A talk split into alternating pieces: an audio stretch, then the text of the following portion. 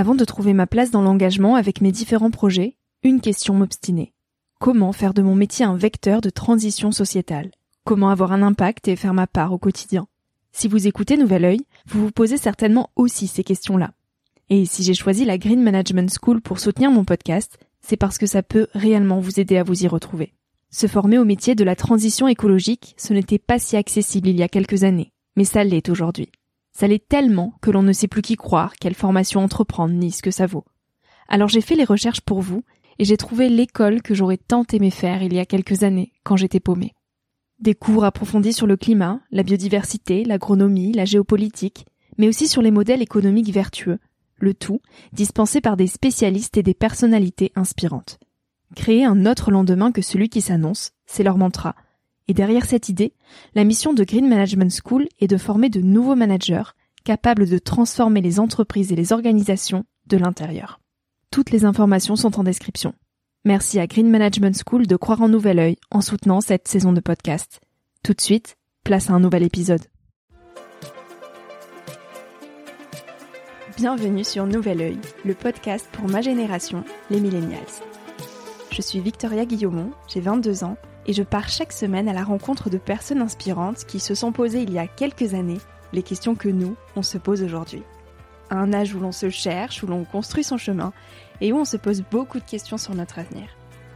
Alors j'espère qu'écouter le parcours et les conseils de ces personnes qui ont rêvé, osé et qui ont de jolis messages à nous transmettre t'aidera à avancer d'un pied plus sûr dans la vie. Si tu souhaites m'encourager dans cette aventure, n'hésite pas à laisser un petit avis sur iTunes ou sur Apple Podcast et en parler autour de toi. Tu peux aussi m'écrire sur le compte Instagram Nouvel Oeil et retrouver tous les épisodes sur le site www.nouveloeil-podcast.com.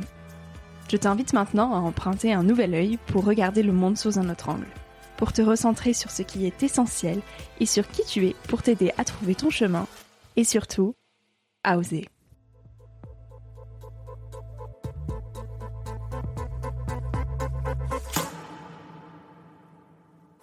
Vraiment, ne lâche rien parce que ça va être très difficile. Il y aura beaucoup de bâtons dans les roues, le chemin va être compliqué, mais la finalité peut être belle. Donc vas-y, vraiment, crois en tes convictions, crois en tes idées. Te laisse pas décourager par l'atmosphère, par euh, des, discours euh, qui te disent que t'es bon à rien ou des choses comme ça. Euh. Non, on a tous nos capacités, on peut tous réussir à, à faire quelque chose, quel que soit son domaine. On a tous un potentiel pour faire quelque chose. Devenir journaliste. C'est le rêve de Rémi Buzine depuis qu'il a 6 ans. À mesure qu'il grandit, réaliser ce rêve lui paraît de plus en plus loin. On lui dit que les écoles coûtent cher, que ses résultats ne sont pas suffisants, qu'il lui faut des diplômes, et n'ayant rien de ces supposées conditions, il se raccroche à tout signaux positif en se disant il faut tenter le tout pour le tout. Alors il n'attend pas que le journalisme vienne à lui, mais il va vers lui en couvrant de façon autonome des événements en live sur les réseaux sociaux. De cette proactivité et de sa passion profonde naissent les opportunités dans la communication pour les sportifs et il se fait repérer en 2016 par Brut aux prémices du projet. Aujourd'hui, Rémi revient sur son évolution, sur ses doutes, sur ses choix. Il fait de la transparence et de l'instantanéité le cœur de son métier et bouscule les codes du journalisme. Dans cet épisode, il nous livre de nombreuses prises de recul sur tout plein de sujets que je vous laisse découvrir. Cet enregistrement est le tout premier que je réalise en plein air et à cette occasion, Clément Deschamps du média Hors Périph est venu filmer cette interview. Il en a fait une petite vidéo que vous pourrez retrouver sur Instagram. Ouais, un, deux, un, deux, un, deux, test. Voilà, c'est très bien, ok, parfait. Je le garde quand même au cas où ouais. un... non, mais vaut mieux. On sait jamais. Je, veux prévenir que guérir, c'est très bien. Salut Rémi. Salut Je suis ravie d'être avec toi aujourd'hui. On est avec Rémi Buzine à Paris, dans un joli parc à côté du Louvre. Euh, ça fait très longtemps qu'on a prévu de se rencontrer. Ça fait plus d'un an maintenant, je ça crois. Ça fait plus d'un an. Je me souviens quand on avait échangé, que j'avais découvert tes initiatives et tout sur Instagram, ouais. avec les reportages que tu commençais à faire. Et moi, j'étais euh, tout de suite tombé sous le charme de ton travail parce que je trouvais ça euh, bah, passionnant, bah voilà, de voir quelqu'un qui est jeune, motivé, qui, qui, a envie de faire du journalisme et l'essence même du journalisme, c'est-à-dire d'aller au contact des gens, des initiatives. Et bah voilà, je trouvais ça cool et c'est un grand plaisir de te rencontrer aujourd'hui. Ah, le plaisir est pour moi. Et je me souviens d'ailleurs que tu m'avais énormément encouragé parce que j'étais euh, un petit peu à cette étape où je me cherchais beaucoup et j'étais pas j'étais pas certaine de quelle voie prendre. Je savais que le journalisme me passionnait et j'étais donc en école de commerce et je me posais cette question de est-ce que c'est réellement nécessaire et utile? Enfin utile oui, mais est-ce que c'est vraiment primordial d'avoir un diplôme en journalisme? Pour s'en sortir dans ce milieu-là et, toi, tu étais un des, mieux placés, je pense, pour me, faire ton retour d'expérience, parce que tu n'as pas fait d'école de mmh, mmh. journalisme et tu as réussi à percer et à travailler chez Brut. Mais on va reparler de tout ça. Euh, Rémi, tu es né dans le Nord, euh, dans le village de Landas. C'est ça. Euh, et tu t'es construit en ayant l'impression de vivre dans une France parallèle. Tout à fait. bah, en gros, c'est un peu le sentiment d'être un spectateur de la société et pas forcément d'être acteur. moi, je regardais les médias, la télévision, etc. Puis voilà, je voyais beaucoup de choses qui se passaient sur Paris ou dans les grandes métropoles et puis ce qu'on vivait nous dans les villages parce que moi c'est vraiment un petit village de 2000 habitants, très agricole, euh, France rurale vraiment par excellence avec toutes les problématiques qu'on peut avoir sur le plan local. Et j'avais pas l'impression qu'on parlait assez de nous. Alors, il y a la presse quotidienne régionale, hein, euh, Nord Éclair, La Voix du Nord, euh, dans, dans, ma région, qui, qui en parle énormément. Mais voilà, ces sentiments de, on est très nombreux en France, mais on parle pas assez de nous. Vraiment, j'ai eu ce sentiment-là pendant des années, même en me construisant durant mon adolescence, ma jeune vie d'adulte, parce que je suis resté dans le nord de la France jusqu'à mes 22 ans, et c'était euh, ça grandissait quoi. Toutes ces problématiques du monde rural sur la, difficulté d'accessibilité pour aller au travail la, désertion des commerces le, le, le fait de, par exemple l'exemple du petit bureau de poste qui était ouvert toute la semaine et qui maintenant est ouvert juste une après-midi les difficultés de mobilité etc euh, toutes des choses sur le plan local dont on parlait peu en fait sur le plan national. Et comment tu te positionnais par rapport à cet environnement là est-ce que déjà tu te disais euh, j'ai envie de m'en émanciper ou j'ai envie de régler ces problèmes sociaux euh, ou j'ai envie de rester dans ce coin là les deux. C'est-à-dire qu'en fait, moi, je suis très attaché à mes racines. C'est-à-dire que vraiment, le, mon petit village du nord de la France, je suis très content de pouvoir y rentrer de temps en temps. Mes parents habitent encore là-bas, dans la maison familiale dans laquelle j'ai grandi, et je suis content quand il y a un petit moment de repos. Il y en a pas beaucoup durant l'année, mais quand j'ai l'occasion de le faire, bah, je remonte un peu euh, pour voir mes parents. Et j'ai toujours voulu. Euh, je pense que c'est ce retour aux sources, il est important aussi pour garder les pieds sur terre, parce que justement, euh, en arrivant à Paris, je pense que c'est important quand on est journaliste de pouvoir venir sur Paris, parce que c'est aussi là où il y a les opportunités. Mais les opportunités depuis Paris pour après bouger en région. Mm. C'est-à-dire que moi, je considère aujourd'hui, je vis et je travaille dans une rédaction qui est à Paris, mais ce qui est hyper important, c'est justement d'aller en région, d'aller au contact de ces territoires pour donner la parole aux gens. Donc c'est là où je pense que c'est important de rester connecté euh, euh, de cette euh, de cette façon-là, en y allant régulièrement, n'oubliant pas d'où je viens. Et puis peut-être je vis à Paris, mais toujours penser à toutes ces problématiques dont je parlais précédemment. Tu te dis que ça te permet de garder les pieds sur terre. En quoi ça t'aide à garder les pieds sur terre? Bah, je pense que les, les c'est quoi garder les pieds sur terre bah, garder les pieds sur terre je pense que c'est un peu la les, les racines quoi. C'est-à-dire euh, d'où on est originaire comment on a grandi les difficultés qu'on a pu avoir. Euh, en plus c'est vrai que moi j'ai un parcours qui est très particulier. Je suis totalement autodidacte. Je suis pas passé par des écoles de journalisme. Pendant très longtemps on a même essayé de me décourager de faire du journalisme euh, de façon malveillante ou même par son, même parfois aussi de façon bienveillante dans le sens de dire mais t'as pas fait d'études. Même quand tu fais des études c'est très compliqué d'y arriver. Donc euh, le fait de jamais oublier d'où on vient euh, je pense que c'est hyper important dans la vie déjà, je pense d'un point de vue moral pour pour avancer tous les jours. Ça permet aussi de relativiser quand on a des difficultés euh, dans ses reportages ou dans sa vie euh, personnelle. Et je pense que c'est important vraiment les racines, les les les, les pieds sur terre, c'est c'est c'est je pense des valeurs morales qui sont importantes pour pouvoir continuer à avancer parce que c'est vrai que parfois quand on est journaliste surtout sur sur Paris, on va parfois être au contact de plein de, de, milieux différents, parfois des milieux très aisés et autres, sans forcément faire partie soi-même. Mais c'est pas ça la réalité. La réalité de la vie, elle est tout autre pour beaucoup de Français, pour beaucoup de gens, et c'est pour ça qu'il faut pas l'oublier. Tu, tu nous l'as dit, t'as jamais été très scolaire. Euh, je crois que tu as un brevet d'études professionnelles de vente en poche et t'as pas fait d'études supérieures. Non. Euh, alors quand t'avais 20 ans, elle ressemblait à quoi ta vie? Bah, ma vie, elle ressemblait à celle d'un jeune homme qui essayait de trouver un peu son chemin, mm. qui depuis l'âge de 6 ans avait envie de faire du journalisme. C'est-à-dire que moi, en fait, j'avais appris à lire via les quutidiens régionaux, alors à l'école bien sûr, mais aussi, euh, voilà, on allait euh, chez ma grand-mère tous les samedis euh, parce qu'elle était abonnée, enfin, on allait lui rendre visite, mais on allait aussi, pour moi, c'est l'occasion de pouvoir lire le journal et de me dire, bon bah, voilà, je vois un peu le comment euh, comment on écrit un article, etc. La presse quotidienne régionale. Puis je me suis pris un peu de passion à commencer à écrire euh, des, des, petits articles dans ma chambre, etc. Ça a été un peu le fil rouge tout au long de ma jeunesse, de mon adolescence. Et à 20 ans, il y avait toujours ce rêve qui était là, même s'il était de plus en plus loin, parce que quand euh, moi j'ai redoublé ma sixième, j'ai été à l'âge de 14 ans dans des filières horticoles donc très éloigné au fur et à mesure. Puis on me disait, mais t'as 7, 8 de moyenne, tu sais que pour être journaliste, il faut 15, 16, euh, et après les écoles, c'est très compliqué, ça coûte cher, c'est sur sélection. Enfin, tout le monde me le disait, et comme je disais, pas forcément de façon malveillante, mais de dire aussi, attention, c'est compliqué. Mais au fond de moi, j'avais toujours cette petite lumière, même si elle pouvait parfois être mise à mal de me dire j'ai envie d'y aller. Et à 20 ans, bah, moi j'avais arrêté mes études depuis un an et demi. Il euh, faut savoir qu'en fait à la base je suis fan de football et j'allais euh, rencontrer les journées sportives. D'ailleurs pour la petite anecdote, Rémi m'a dit est-ce qu'on peut faire l'interview un poil plus tôt parce qu'il y a le match ce soir? Il y a le match ce soir pour le voir, mais aussi parce qu'il y aura peut-être un peu de travail s'il y a des moments de joie, etc. Vu que c'est France-Portugal, on va voir euh, un peu comment comment ça se passe. Mais en gros, moi j'allais au stade Bollard à Lens, qui a été un peu aussi le, ma passion durant l'adolescence et qui me permettait un peu de m'évader de ces études compliquées. Mmh. Et, et, ce lien professionnel pour la suite, c'est que moi j'allais tout le temps discuter avec les journalistes sportifs voir comment ils travaillent, discuter avec eux. Je pense même que j'étais euh, très saoulant pour eux. et euh, c'est là où j'ai rencontré quelqu'un qui travaille dans la communication pour des sportifs et qui m'a un peu entraîné avec lui à mes 18-19 euh, ans. Euh, j'ai mon frère qui à la base construisait des sites internet et en mhm. gros on s'était mis dans une sorte de symbiose. Lui était webmaster pour construire les sites. Moi, je faisais la partie rédactionnelle et community management sur les sur les réseaux sociaux. C'était la naissance de Facebook, Twitter à l'époque. On, on en était au tout début. Et donc j'avançais tout doucement. Voilà, je venais juste d'arrêter mes études euh, avec des parents qui étaient euh, à la fois inquiets parce que vraiment, euh, voilà, euh, j'avais juste un BEP vente en poche, mais qui me soutenaient. C'est-à-dire que quand je leur ai dit à 18 ans, j'arrête mes études, ils m'ont dit réfléchis bien. J'ai insisté vraiment. Ils m'ont dit on te fait confiance, on va te soutenir.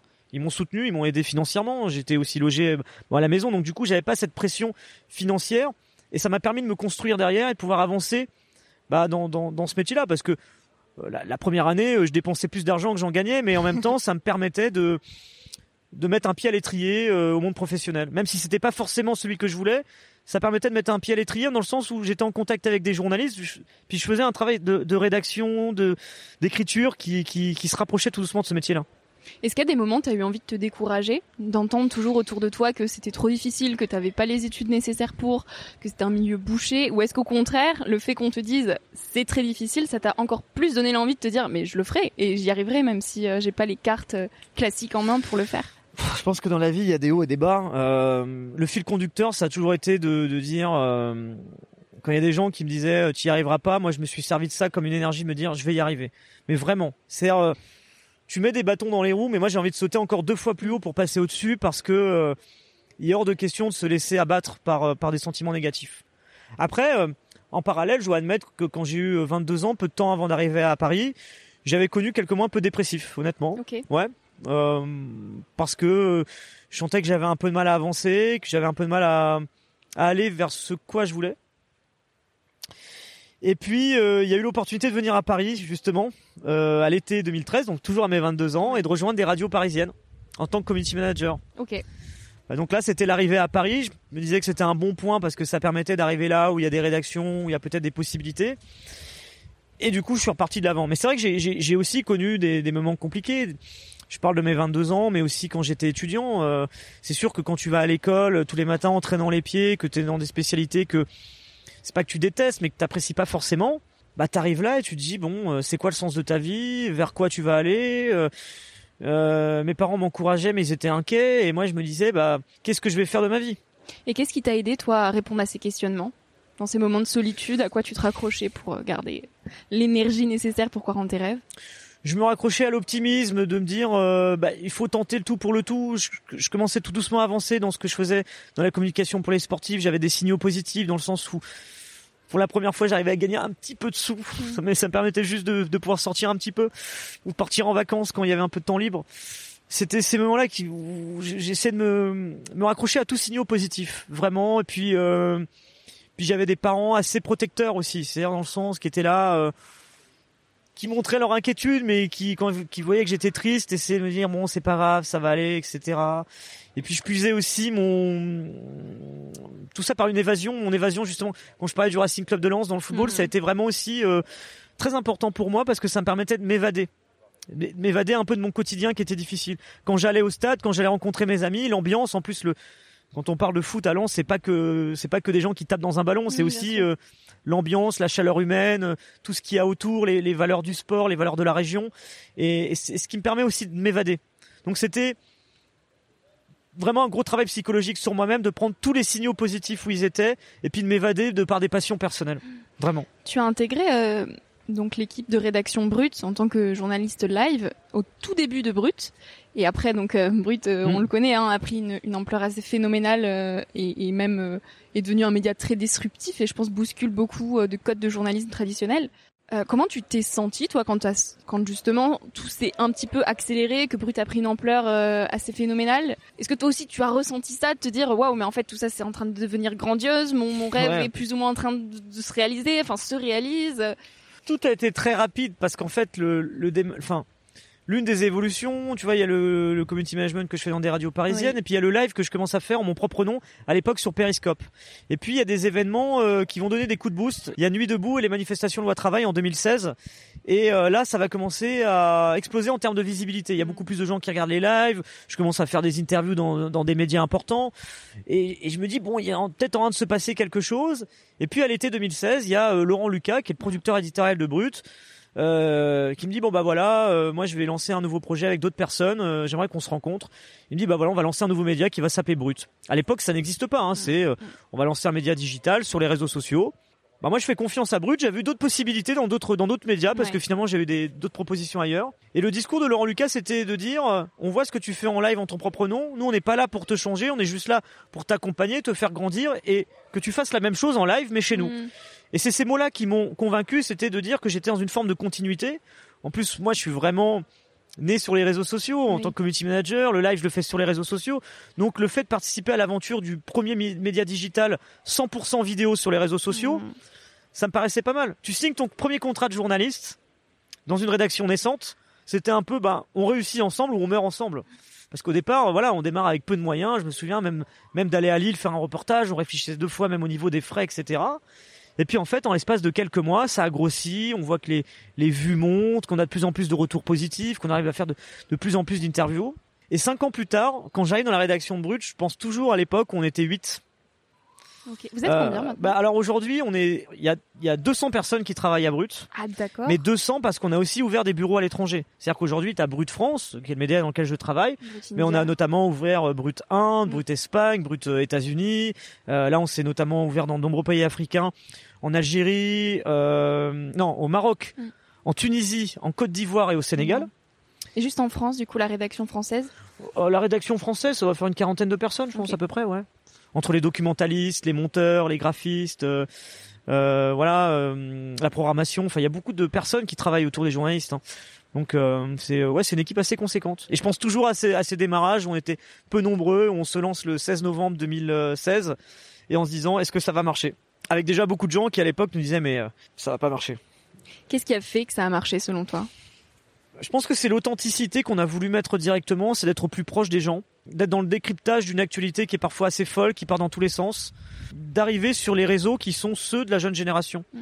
Par exemple, dans ceux qui disaient à l'époque Brut ça marchera pas, il y en avait qui disaient mais vous vous rendez compte que vous créez un média d'information pour les jeunes alors que les jeunes ne lisent plus, ne lisent plus les médias traditionnels, les jeunes ne regardent, ne regardent plus le journal de 20 heures, donc ils s'intéressent pas à l'actu.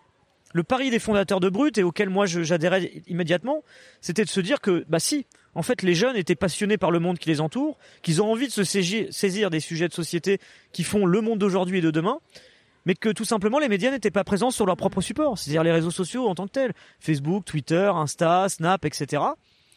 Et, et en allant sur ces, ces supports-là et en s'adaptant aux codes que Mhm. sont ces réseaux-là, bah, on a permis de trouver un ton et une formule pour pouvoir s'adresser à eux. Et on se rend compte que cinq ans plus tard, bah oui, il y a une réalité. La jeune génération est intéressée par ce qui fait le monde, et même plus que jamais, elle est très engagée et très intéressée par ce qui se passe. Qu'est-ce que tu penses de ces nouvelles générations?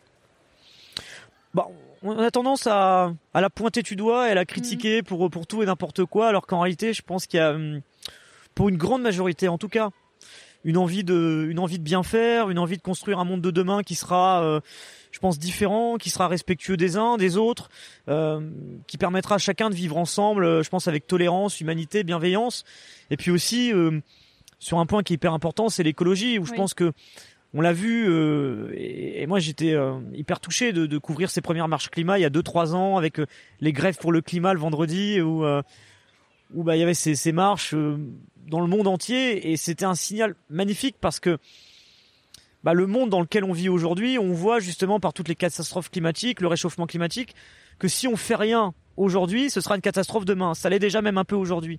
Et le fait que les jeunes aient conscience de ça, c'est fantastique. Donc on a, une génération, je pense, qui pour une majorité importante est, consciente de tout ça.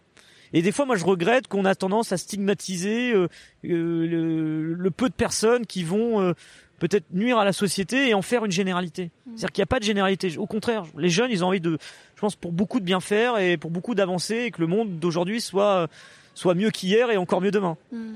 Il y, y, a beaucoup de sujets de société comme ça qui peuvent être anxiogènes et difficiles ouais. justement à présenter. Toi, tu as cette chance de parcourir le monde pour mmh. pointer ta caméra et dénoncer euh, des sujets de société très divers. Donc tu le fais un peu moins aujourd'hui avec la, la crise. compliqué malheureusement. Mais, mais comment on fait pour ouvrir les yeux à des gens sur certains aspects de la vie euh, qu'on peut parfois ignorer? Comment on fait pour finalement tirer, euh, montrer du positif d'un événement parfois hyper anxiogène ou négatif, l'amener d'une manière assez euh, douce, on va dire, auprès du grand public? Bah parce qu'en fait, je me rends compte que même dans le drame, il y a aussi euh, des belles choses qui se font derrière. Je prendrai l'exemple de Beyrouth où j'avais été l'année dernière quand il y a eu l'explosion sur le port. Ces images incroyables, on voit cette, cette explosion qui va dévaster une partie de la ville. Il y a le drame à la base, le drame de d'une ville qui est euh, en partie détruite, euh, sinistrée, et en même temps, il y a une solidarité incroyable. C'est-à-dire que moi, j'ai pris une claque sur le côté humain. C'est-à-dire de voir des jeunes qui venaient de tout le pays euh, juste pour aider à déblayer les routes, les chemins, euh, apporter à boire, à manger aux personnes sinistrées. Il y a le drame à la base, mais derrière, il se passe quelque chose de fort, c'est la solidarité. Et c'est toujours comme ça, c'est-à-dire que même dans les, dans les situations les plus compliquées, il y a des choses positives qui sont mises en place. Oui. On pourrait parler plus récemment des, des, des, étudiants avec la crise du Covid, le fait que beaucoup se retrouvent enfermés chez eux, n'ont plus leur, leur, petit boulot pour financer euh, leur appartement ou le fait de pouvoir remplir leur frigo. Le drame à la base, c'est de voir ces files d'attente de centaines d'étudiants qui n'ont pas de quoi manger ou pas de quoi se vêtir. La bienveillance derrière, c'est de voir ces associations qui aident les gens, qui trouvent euh, des idées pour pouvoir euh, remplir le frigo des gens, mmh. pour pouvoir leur apporter une assistance psychologique, financière. Mmh. Donc, il y a des drames, et derrière chaque drame, il y a aussi de l'humanité, et je pense que c'est aussi comme ça qu'on peut montrer les choses. Après, il y a d'autres exemples où ça permet aussi de sensibiliser la société et de faire prendre conscience de certaines choses. Euh, on n'a jamais autant parlé des violences conjugales, des féminicides. Ça a toujours existé oui. depuis des décennies et des siècles. Les reportages, c'est des reportages dramatiques. Mais ces reportages dramatiques, quelque part, ils permettent aussi, je pense, aux populations de prendre conscience de ce qui se passe. Ils permettent aussi de mettre la pression sur le politique pour prendre des solutions. Parce qu'on se rend compte aujourd'hui que quand euh, les sujets de société ne sont pas euh, saisis dans le débat public, ça bouge pas assez sur le plan politique. Et euh, bah, on, on voit aujourd'hui qu'on en parle plus et que bah, ça bouge. Les assos ont plus de visibilité, plus la parole, que peut-être il y a de plus en plus de gens qui euh, qui font peut-être aussi attention et même même dans le comportement de l'ordinaire. Parce que quand on parle des violences conjugales et des féminicides, on peut parler à la base euh, à des comportements euh, insultants, des, des regards trop appuyés, etc. Et peut-être que cette prise de conscience qu'a dans la société permet aussi, par exemple, aux hommes de pouvoir changer mmh, leur mentalité, de, de, aux parents peut-être de penser à mieux éduquer leurs enfants, à l'éducation nationale de penser à faire des choses. Donc euh, il y a aussi cette façon de sensibiliser des gens sur des sujets qui sont compliqués, mm. mais qui peuvent permettre de faire bouger la société demain parce que c'était peut-être sous le tapis, c'était peut-être sous le tapis avant, c'était peut-être tabou, ça l'est moins aujourd'hui, et tant mieux. Et toi, personnellement, qu'est-ce que ça t'apporte au quotidien, ce devoir, si c'en est un, de transmission? Ben, pour moi, il est important. Enfin, je, je pense qu'en tant que journaliste, euh, bon, l'essence même de notre métier, c'est quoi? C'est d'être présent sur un événement d'actualité, d'informer, de donner les clés à chacun pour comprendre ce qui se passe. Mais si ça permet en plus aux gens euh, d'être sensibilisés euh, à certaines choses, enfin, on parle beaucoup par exemple des réseaux sociaux pour le pire, mais je pense qu'il y a aussi pour le meilleur. C'est que ça permet aujourd'hui à chacun de prendre conscience euh, des difficultés euh, pour euh, pour les gens. On parlait justement de tout ce qui est en lien avec les féminicides, les réseaux sociaux, et on contribue aussi pour en parler. Euh, on pourrait parler, euh, voilà, la précarité des étudiants. On pourrait parler euh, de, plein de choses aussi sur le plan de la précarité. Le, le fait qu'on a euh, en France près de 300 000 personnes qui vivent dans la rue, 10 millions de personnes qui vivent sous le seuil de pauvreté ou proche du seuil de pauvreté. Bah, ces reportages-là, je pense qu'ils permettent de sensibiliser les gens, peut-être même derrière de se dire d'être acteurs eux-mêmes. Moi, ça m'est déjà arrivé et l'une des choses qui m'a bah, on peut parler de la précarité étudiante ouais. ou par exemple j'avais fait ce reportage sur les files d'attente. Oui. J'y retourne un mois plus tard et je vois euh, des étudiants qui me disent ben on est venu bénéficier de cette aide grâce à votre reportage. où on est venu aider grâce à votre reportage. Bah, je me dis, les, missions même du journaliste, c'est d'informer à la base, mais si derrière ça permet des connexions aux gens, ça permet d'aider les gens, de créer des chaînes humaines ou autres, bah moi je suis, je trouve ça merveilleux. Je suis touché. Je me dis bon bah voilà, ces étudiants qui se disaient, euh, bah il y a, rien pour m'aider, je sais pas quoi faire, bah ils ont vu le reportage, ils disent je viens, ou je peux aider. Bah c'est fantastique. Même des médecins pendant la crise du Covid qui se retrouvaient euh, sans blouse, sans masque au premier, euh, au premier confinement.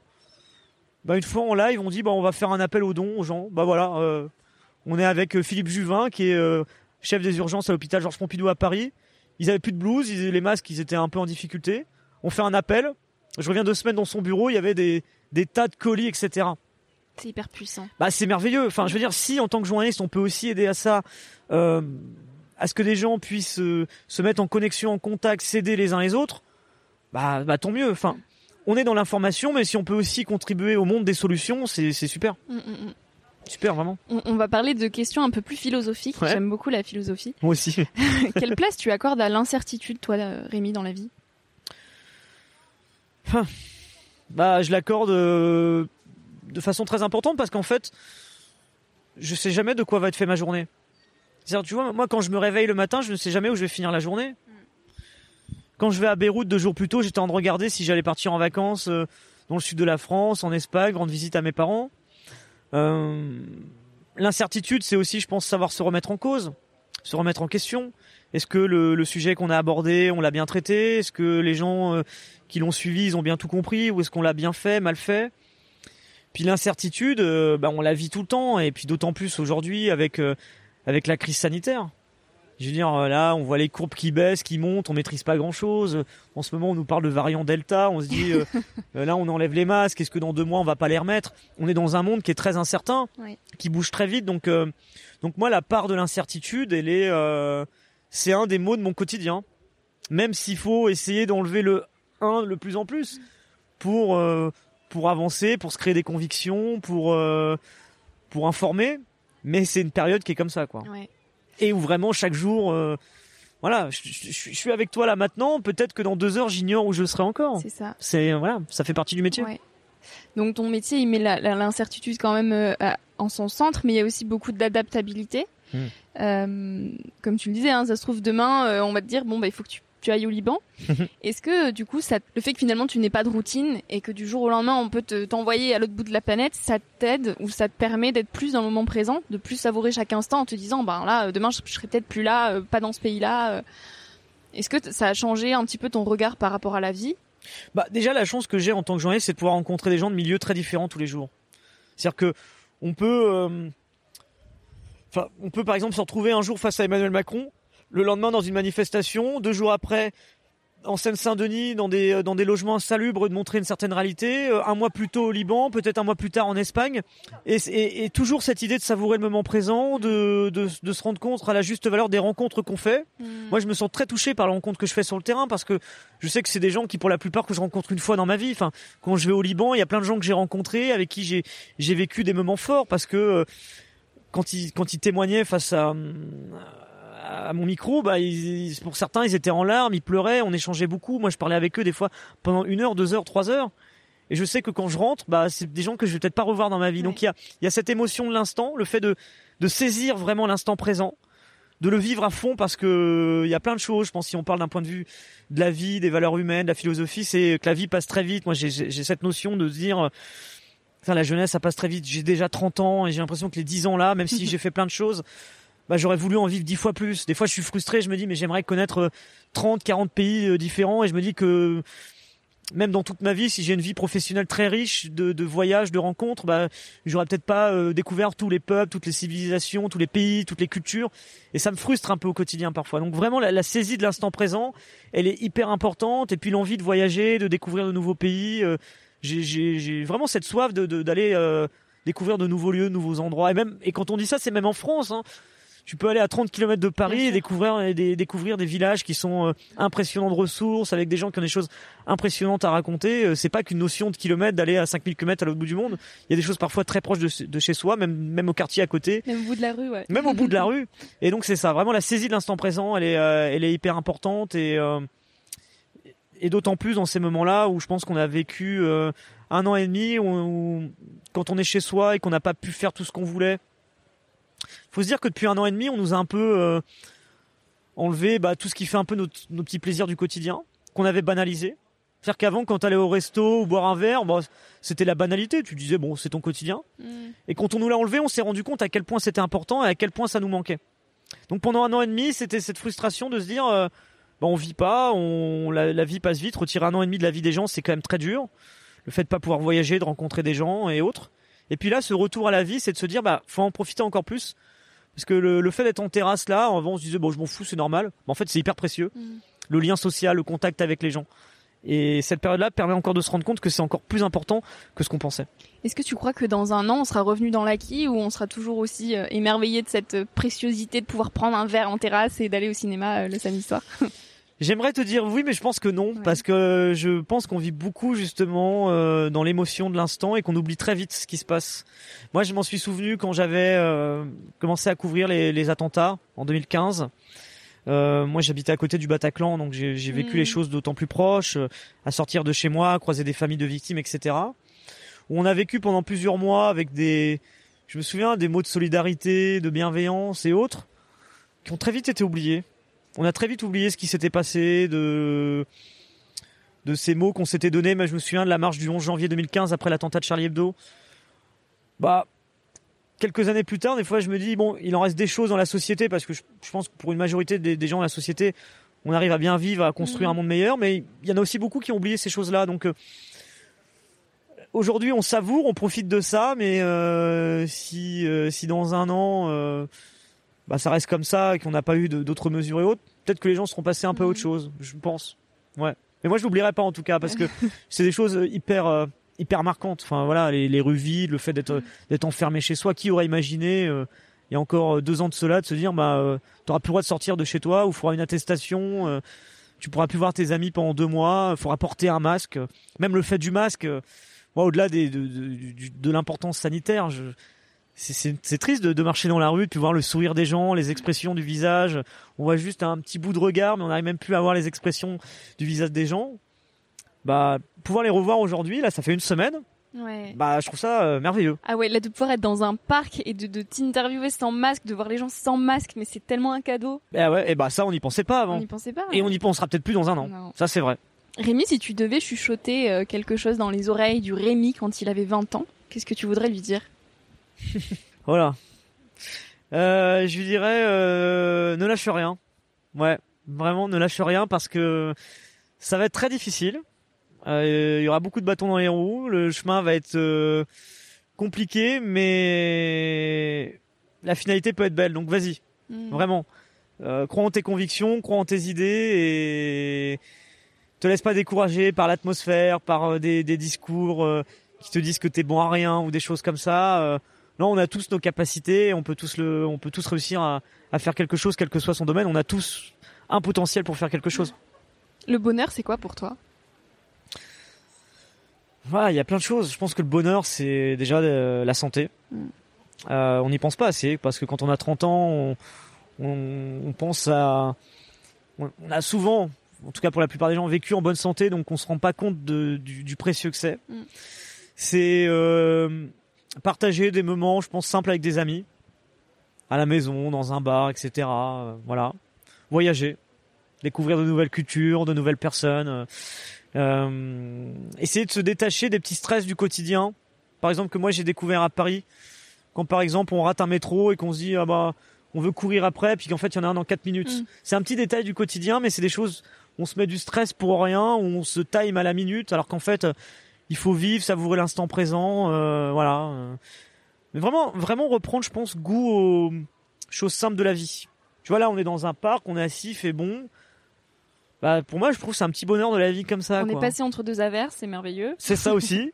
Et voilà, vraiment savourer les petites choses de la vie, c'est c'est hyper, euh, c'est hyper important. Réussir à se contenter de peu, choses qu'on a de moins en moins. euh, de, on réussit de moins en moins à le faire, je trouve. Oui. Voilà, on veut toujours avoir euh, le nouvel ordinateur, le dernier iPhone et autres. Alors qu'en fait, il y a plein de choses, où, voilà, euh, qu'on peut savourer, je pense, dans l'instant présent. Hmm. Il faut réussir à mieux le faire encore. Et, moi, je me fais un gros travail là-dessus parce que des fois, dans le, dans le speed de l'actualité, on vit l'événement et puis euh, on en ressent les sensations qu'un ou deux jours après, mais il est déjà terminé. Donc, euh, essayer de le, vivre encore plus sur l'instant, quoi. Et est-ce que tu ressens cette pression de devoir toujours être hyper informé, d'avoir lu tous les journaux, d'être au top de la une, ou est-ce que tu te fiches un petit peu la paix par rapport à ça? La réalité, c'est quand même un peu de pression parce que, bah, je suis quand même sur des sujets très généralistes. Euh, que ce soit politique, sociétal et autres. Et euh, la pression que je mets au quotidien, c'est vraiment d'être au, courant de, de, de l'évolution de ce qui se passe, de l'évolution de l'information et euh, t'es obligé de te tenir au courant. Mm. Si tu veux être efficace dans ton sujet, dans ton reportage, euh, si tu es obligé de te documenter en permanence, de voir les évolutions du débat politique, du débat sociétal, sur beaucoup de choses t'es obligé de voir ce qui se passe un peu dans le monde. Euh, si tu déconnectes pendant, si, moi je déconnecte pendant une ou deux journées, j'ai l'impression de plus être à la page déjà, parce que ça va très très vite. Euh, là, des fois, on déconnecte une après-midi, puis on, on, va sur le, euh, regarder les médias, lire les réseaux sociaux le soir, et c'est passé une multitude de choses, et faut rattraper. Donc, ouais, il y a cette petite pression de ce côté-là. Le fait aussi d'être actif, parce que c'est vrai que dans mon travail, c'est aussi d'être actif quand il y a de l'actu. C'est voilà, d'aller vite sur le terrain quand il se passe quelque chose. Donc voilà, après c'est un, mode de vie qui me plaît aujourd'hui parce que je suis un passionné. Donc quand t'es passionné, je pense que tu le vis bien. Si je l'étais pas, je le vivrais très mal. Mais je pense que quand on est journaliste, il faut être passionné parce que si tu l'es pas, euh, tu peux pas faire ce métier-là, je pense, vraiment. Et comment tu fais de la veille? Comment tu restes informé? Est-ce que tu es beaucoup? Tu fais principalement ça sur Instagram, Facebook, ou est-ce que tu lis aussi beaucoup la pièce, la presse papier? Ça se structure de partout. C'est des échanges avec la rédaction, mm. c'est euh, des échanges avec d'autres journalistes. J'ai des groupes euh, WhatsApp, euh, Facebook avec d'autres journalistes où on échange quasiment toute la journée. On s'envoie des articles, des trucs un peu toute la veille qu'on voit. Chacun on s'envoie des choses. On partage des informations. Ah tiens, il y a une manif sur telle chose, une action. Bah peut-être si moi je l'ai vu en premier, je vais le partager à d'autres journalistes. Puis inversement, d'autres vont l'envoyer. Ce qui est important à dire, c'est que on travaille peut-être dans des rédactions différentes pour certains, mais il y a une notion d'amitié, de, de d'entraide par rapport au métier. Il y a le fait de, de lire la presse quotidienne le soir, par exemple. Maintenant, la presse numérique qui sort, c'est de regarder un peu ce qui se passe en région. Moi, ça m'intéresse. C'est euh, de regarder un peu les, les, journaux, même en France, même parfois un peu à l'étranger. Moi, ça m'intéresse de, de, de, regarder un peu l'actu de, de certains pays où j'ai pu aller, ou parfois j'ai même aussi des liens euh, personnel. Euh, j'ai eu des liens par le passé, même au-delà du côté professionnel et personnel, avec un pays comme la Tunisie. Mm. J'aime bien savoir ce qui s'y passe. En plus, c'est des pays où, d'un point de vue social, sociétal, ça évolue énormément. Le Liban, bah, j'y suis allé il y a un an. Il n'y a pas une journée où je regarde pas ce qui se passe. L'Orient le jour, je vais sur leur site et je regarde un peu comment ça évolue. En plus, je suis peut-être amené à y retourner cet été pour les un an. Donc, du coup, c'est important. Euh, les documentaires, je pense, c'est aussi fort. Hyper important pour voir ce qui se passe vraiment euh, la presse écrite enfin tout voilà c'est c'est une veille un peu constante mais beaucoup dans l'échange euh, voilà tu vois juste après moi je vais aller à la rédaction et je sais que je vais discuter peut-être avec les rédacteurs en chef et les autres journalistes de la rédac et on va échanger sur l'actu et ça va être on va peut-être parler pendant 30 minutes et ça va être hyper passionnant. Et je vais en ressortir peut-être avec des idées plus claires sur l'angle du sujet comment on va le traiter etc et tout quoi. Voilà. Génial. Rémi, dernière question, la fameuse question du podcast. Quel conseil tu voudrais donner aux jeunes d'aujourd'hui?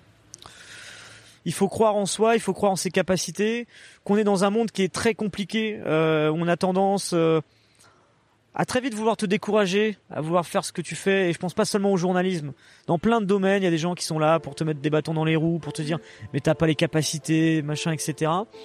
Et le cerveau a malheureusement tendance à retenir tout le temps le commentaire négatif que positif. Parce que souvent le commentaire négatif, il vous tape fort, il est très cruel et il vous tape même parfois dans votre estime personnelle parce qu'il peut y avoir des, attaques physiques, des attaques ou autres. On s'en fout quoi. Croyez en vous. Euh, ce que je dirais tout le temps, c'est euh, mieux vaut tenter avoir un échec à 20 ans que vivre avec des regrets à 60. Et encore l'échec, il est même pas sûr. Je veux dire, tentez tout à fond jusqu'au bout.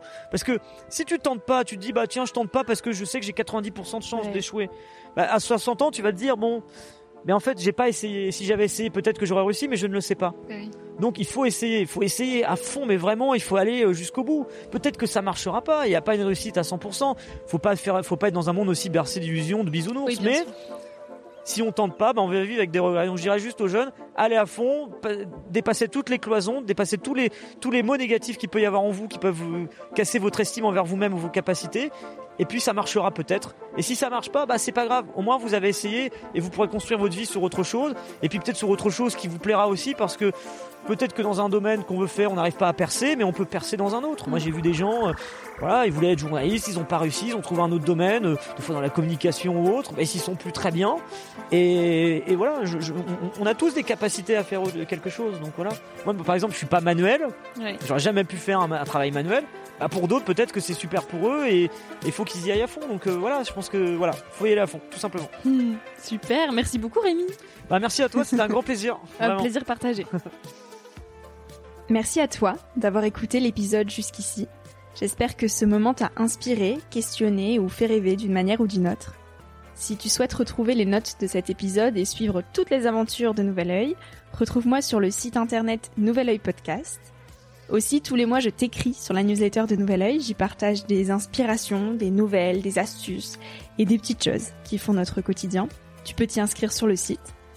Si tu souhaites m'écrire pour me poser des questions, me faire des suggestions d'invités ou me donner ton avis, tout simplement, tu peux le faire directement via Instagram sur la page Nouvel Oeil. Je réponds à tout et ça me fait toujours énormément plaisir de recevoir vos messages. Aussi, dernière petite chose, si tu souhaites m'encourager dans cette merveilleuse aventure, la meilleure manière de m'aider, c'est tout simplement d'en parler autour de toi, de partager cet épisode s'il t'a plu et de me laisser un petit avis sur Apple Podcast euh, ou iTunes. Ça prend vraiment deux minutes, promis, et je t'assure que ça fait toute la différence. Euh, si on en est là aujourd'hui, si Nouvelle Oeil grandit autant chaque semaine, c'est grâce à vous, grâce à vos avis, euh, grâce à ceux qui ont relayé l'aventure et qui m'encouragent chaque jour. Alors un immense merci pour tout ça. Je te dis à la semaine prochaine pour de nouvelles aventures et en attendant, savoure la vie comme il se doit et fais des choses folles.